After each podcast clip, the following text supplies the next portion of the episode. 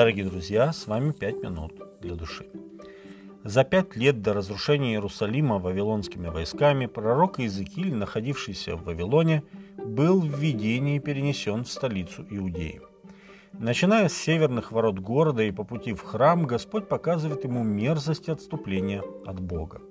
Идол ревности, который стоял у ворот города, начальники народа, которые поклонялись изображениям различных рептилий, женщины, которые плакали по Фомузе, и, наконец, священники, которые, стоя во дворе храма, стояли спинами своими к храму, а поклонялись на восток солнцу. Иезекииль видит полное духовное растление Божьего народа. Тогда Господь говорит, пусть приблизятся каратели города, и вот шесть человек идут от северных ворот со своим губительным оружием и еще один седьмой, одетый в льняную одежду с прибором песца на поясе. Они все стали во дворе храма, и Господь говорит тому человеку с письменными принадлежностями.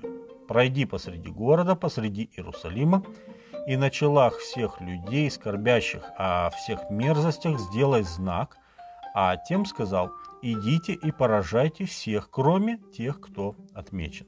Книга пророка Иезекииля, 8 и 9 главы. Посланник не должен был обращать внимание на происхождение или положение людей. Он должен был отмечать только тех, кто оплакивал преобладающую греховность и держался от нее в стороне. В этом видении в первую очередь говорилось о разрушении Иерусалима Навуходоносором. Но это видение получит еще одно исполнение во время заключительных сцен мировой истории – Откровение 7 глава говорит о Божьей печати, которой отмечается тот, кто принимает твердое решение быть верным Богу и Его закону. Бог ставит свой знак одобрения на всех, кто силой Святого Духа отражает образ Иисуса, кто стремится быть дальше от растления действующего в мире, и Божья печать одобрения становится как бы знаком принадлежности такого человека Богу. Это граждане Божьего Царства, временно находящиеся на погибающей грешной земле. Запечатление народа Божьего как знак защиты от Божьего суда сходно с кровью пасхального агнца на косяках дверей в домах израильтян в Египте. Эта кровь служила защитой от язв исхода, с которых началось освобождение Израиля. Исход 12 глава, с 21 по 23 текст. Запечатление в конце времени позволяет верующим устоять на стороне Бога в финальном кризисе. Будучи запечатленными, Божий народ находится под особой защитой Духа Божия от разрушительных сил семи последних язв. Те же, кто противостоят Богу, получают вместо Божьей печати начертание зверя. Это начертание свидетельствует, что они собственность зверя. Откровение 13 глава с 16 по 17 текст и 14 глава 9 текст. Получение начертания зверя или Божьей печати означает отражение характера либо сатаны, либо Бога.